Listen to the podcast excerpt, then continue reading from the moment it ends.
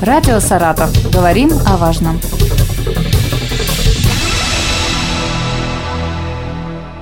Здравствуйте, в студии Олег Клишин. Сегодня мы говорим о патриотизме, истории и археологии с директором Саратовского исторического парка «Россия. Моя история» Дмитрием Кубанкиным. Здравствуйте, Дмитрий Александрович. Здравствуйте. Четвертый год вы возглавляете исторический парк «Россия. Моя история» в Саратове. Проект представляет собой самый масштабный экспозиционный комплекс в России. География его площадок простирается через всю страну и насчитывает на сегодняшний день 23 города. Но в будущем планируется открыть парки в каждом регионе. Расскажите об идее создания такого масштабного исторического проекта. Но на самом деле эм, идея создания мультимедийного исторического парка, она витала в воздухе. И вообще удивительная история происходила в школах, когда, например, ну, не всем нравится слово ЕГЭ, но пока оно существует в нашей жизни, так вот ЕГЭ по истории был, балл давал один из самых низких. И это было удивительно, потому что, казалось бы, история довольно такая эм, дисциплина, которая яркая, красочная, в ней очень много событий, фактов, но почему-то вот такой низкий коэффициент, низкий балл. И, на мой взгляд, это было связано с тем, что, и на взгляд разработчиков, с тем, что э, восприятие истории осталось еще по учебникам. Но учебники, доска, этого всего уже недостаточно. Э, современное поколение – это поколение кликерного мышления, это поколение, которое живет э, вот в этих экранах, в тачах, как сейчас говорят, и так далее.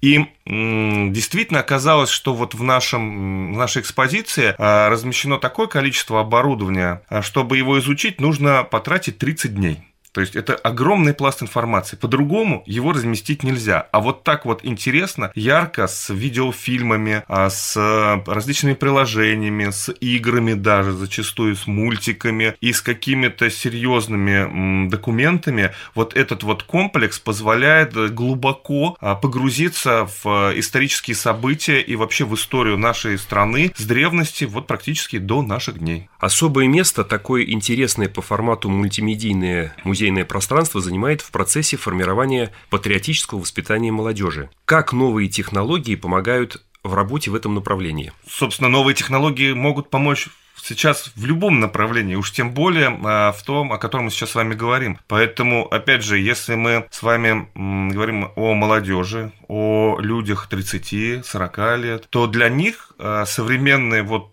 все эти средства передачи информации, они стали повседневными. И э, приход в исторический парк, и что называется вот это вот движение рукой по сенсорному экрану, для них не составляет проблем слова вообще. И это современная подача материала. Конечно, для м, более старшего поколения могут возникнуть некоторые проблемы. Но вот я, но даже там я видел, у нас там была, например, бабушка, я об этом всегда люблю рассказывать, когда мы только открылись э, в 2018 году, бабушка ходила к нам 4 или 5 дней, и она вот каждый тач потрогала, все пролистала, все посмотрела и вышла оттуда вот таким современным человеком. Хотя, ну, ей было, мягко говоря, за 70. Поэтому не все так просто, не все однозначно. Но если говорить в целом, то, конечно же, патриотическое воспитание это вот такой хороший посыл через э, информационный информационные ресурсы, которые у нас имеются, люди, э, современное поколение их легко воспринимает. У меня дети дошкольного возраста. Со скольки лет ребенку будет уже интересно воспринимать исторические факты в предлагаемом вашем музее формате? Если мы говорим исключительно об экспозиции, когда ребенок приходит один и путешествует, то, наверное, ну, это лет 10-12, когда он уже может осмысленно эти процессы постигать. Но э, наши сотрудники разработали очень интересные м, такие программы, начиная от всяких квестов и заканчивая заканчивая отдельными занятиями, мастер-классами и прочим в экспозиции, которые могут посещать даже дошколята. Поэтому, в принципе,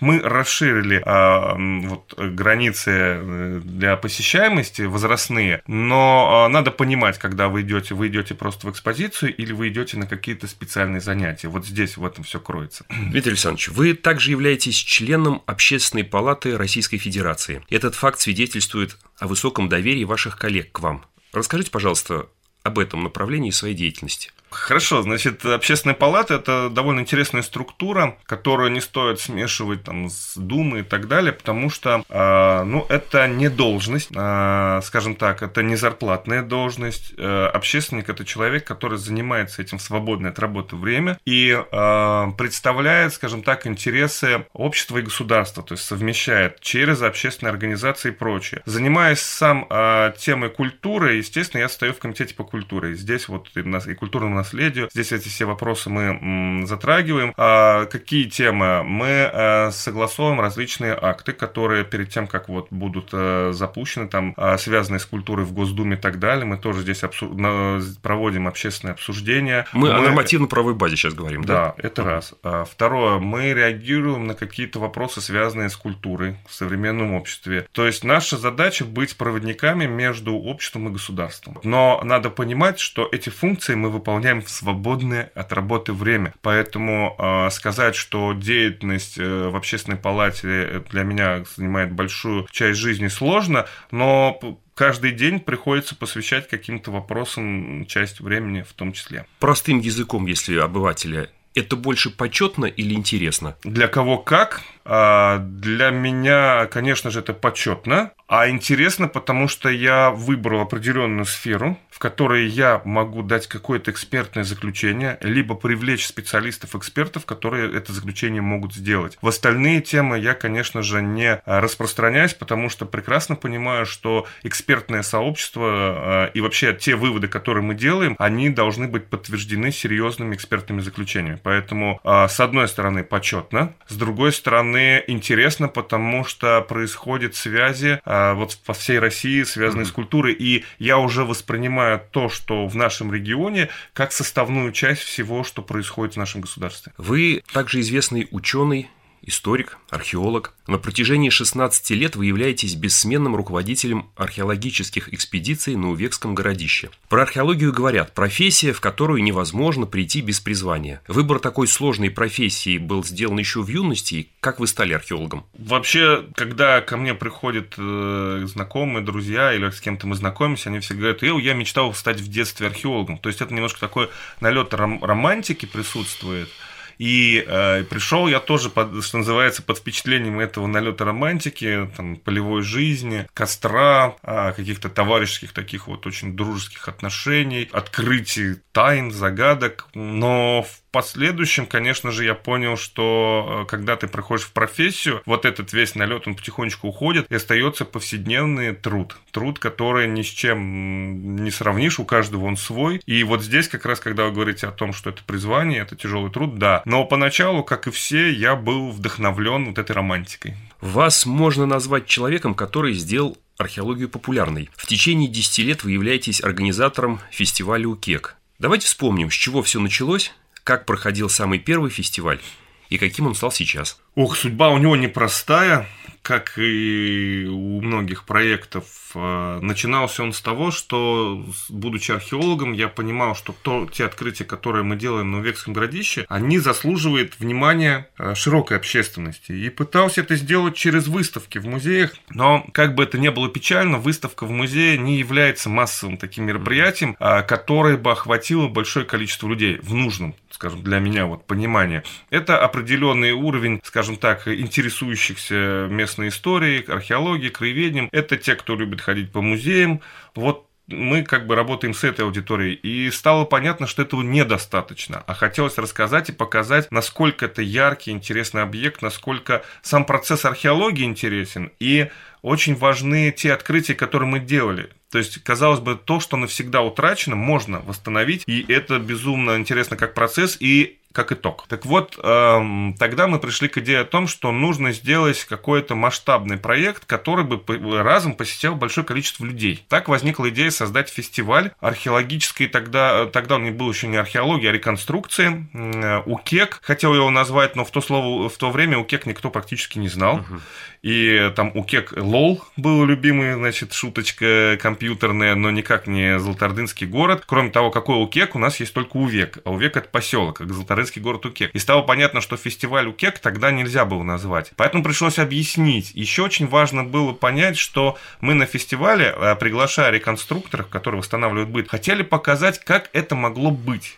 То есть, чтобы человек погрузился. Город построить мы сейчас еще не можем. Во-первых, очень мало изучено. Во-вторых, даже восстанавливая некие постройки, их нужно охранять. Это дорогостоящая такая вещь, вот, на которой мы только, которой мы только, только еще идем, э, и путь довольно долгий. Поэтому было решено вот показать бытовую жизнь погрузить туда людей. Это удалось, и на первый фестиваль, когда там буквально за две недели мы его сделали вместе с администрацией города Саратова, Министерством культуры, посетило его около трех тысяч человек. А уже через четыре года 60 тысяч человек за один день посещал сначала фестиваль а, тогда еще исторической реконструкции. Назывался он УКЕК «Один день из жизни средневекового города». И жители нам, и посетители нам говорили, что хотелось бы увидеть не только реконструкцию, но и археологию. И так мы пришли к пониманию, что это фестиваль археологии и реконструкции. И уже теперь он называется просто УКЕК. Это коротко и понятно. Сейчас слово УКЕК все знают. Более-менее, не все, но многие знают. И, э, в общем-то, этот фестиваль, пока он претерпел небольшие изменения по а, локализации, то есть вот последние два года мы проводили его во дворе исторического парка, потому что проводить массовые мероприятия мы не могли угу. в силу ограничений, а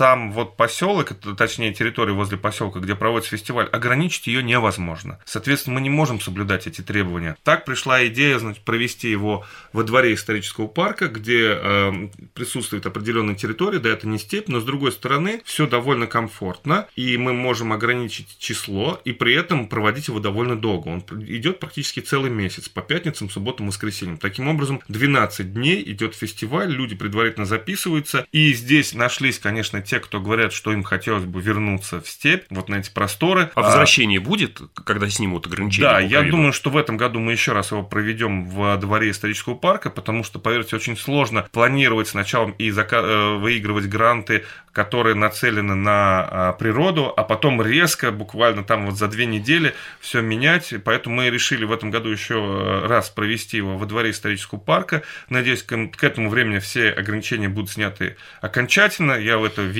И после этого мы опять вернемся уже на степные просторы на один день. И тогда люди уже будут грустить о том, что им не хватает вдумчивости, потому что многие приходят и говорят, как хорошо, можно прийти, походить, посмотреть, вернуться еще раз, пообщаться, потому что когда огромные потоки 60 тысяч человек за день, это, конечно, вот масштабная такая вещь. Тогда люди будут вспоминать, что здесь пыльно, но в целом э, вот такие вот изменения происходят, и это жизнь, от этого никуда не деться. Э, я об этом нисколько не сожалею, потому что для меня это еще один опыт проведения мероприятий. Будь это возможно, в каком историческом периоде вам интереснее было бы пожить и почему? Ох, если бы вы меня, наверное, спросили об этом, а, когда я был студентом или аспирантом, естественно, я бы сказал про средневековье. Сейчас я скажу, что я хочу жить в том время, в котором я живу, потому что каждая эпоха интересна, и э, я не хочу других эпох, я хочу жить в этой и э, просто экстраполировать ее на разные другие. Поэтому для меня самое интересное это то время, в котором живу я. Дмитрий Александрович, пригласите наших радиослушателей в исторический парк «Россия. Моя история». Дорогие друзья, ну, для нас э, вообще очень важно, чтобы, несмотря на то, что мы музей, чтобы в историческом парке был шум, смех и перемещение людей. Поэтому э, мы не совсем такой музей, как вы привыкли. Мы музей, в котором людям должно быть интересно, в котором они должны почувствовать себя частью истории. Приходите, прикоснитесь к этому прошлому и почувствуйте себя частью огромной истории нашего государства. Спасибо, Дмитрий Александрович. На этом наш разговор подошел к концу. Напоминаю, сегодня у нас в студии был директор Саратовского исторического парка «Россия. Моя история» Дмитрий Кубанкин. Радио «Саратов». Говорим о важном.